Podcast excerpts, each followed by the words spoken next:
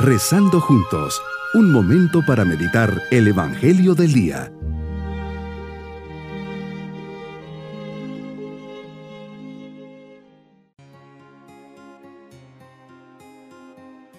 Comenzamos este día, 31 de enero, memoria de San Juan Bosco, poniendo nuestro día a las manos de Dios con la intercesión de este gran santo.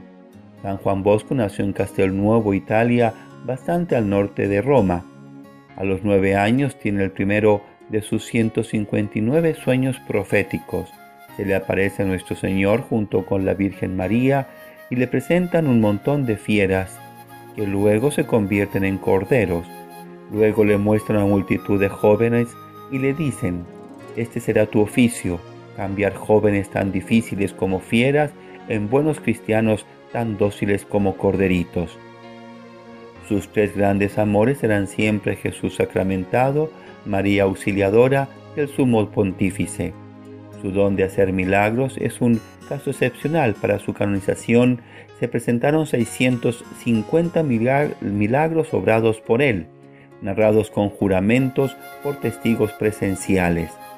A sus religiosos les puso el nombre de salesianos, en honor del santo más amable que ha existido después de Jesucristo. San Francisco de Sales. Sus últimas palabras la noche anterior al día de su muerte fueron Jesús, María, mañana, mañana.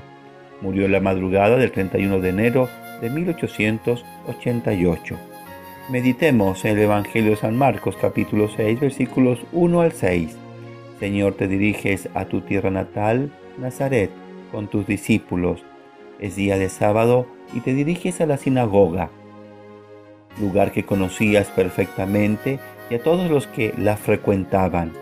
Ahí hay parientes y amigos, ellos también sabían quién eras tú. Te pones a enseñar y todos los presentes al escucharte se cuestionan con asombro. ¿Dónde aprendió este hombre tantas cosas?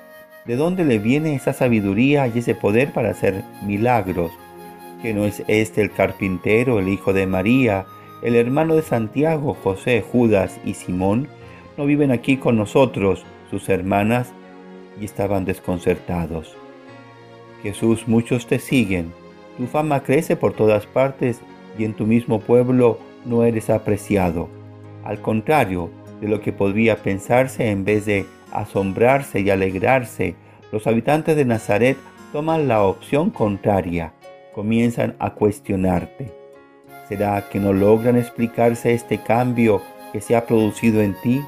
Tantos años viviendo juntos, claro, todos sabían perfectamente quién eres. Uno más del pueblo, el hijo del carpintero. Ahora de repente resulta que se ha convertido en todo un maestro. No les cuadra. En contra del mito que se está creando en torno a ti, ven tu realidad de origen humilde y corriente ¿Cómo va a ser este el Mesías?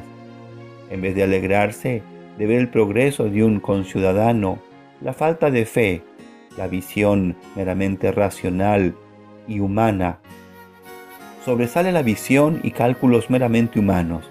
La envidia y los prejuicios les cierran su mente, su corazón y sus ojos. Pero les dices, todos honran a un profeta, menos los de su tierra sus parientes y los de su casa, y por su falta de fe no te dejaron hacer allí ningún milagro. Solo curaste a algunos enfermos imponiéndoles las, manos, y te quedas extrañado de la incredulidad de aquella gente. Y como no creen, sino que en su corazón impera la desconfianza, no puedes hacer nada. No es difícil pensar lo que te dolería esa falta de fe pero seguirás recorriendo los pueblos enseñando y predicando.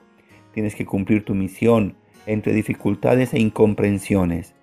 Señor, recuerdo la frase de San Agustín, ese hombre que confiaba tanto en el poder de su razón hasta que se dio cuenta de que le faltaba algo, o mejor dicho, alguien. Nos hiciste, Señor, para ti, e inquieto está nuestro corazón hasta que descanse en ti. Solo la fe en ti puede iluminar nuestros pasos por este mundo incrédulo, y frío. Solo tú nos puedes dar la paz del corazón y la felicidad que deseamos. Mi propósito en este día será tener una fe sencilla, aceptar el mensaje del Señor, aunque no lo entienda. Ejercitaré la fe en las cosas y acontecimientos incomprensibles e inesperados para aceptarlos y colaboraré con entrega y entusiasmo.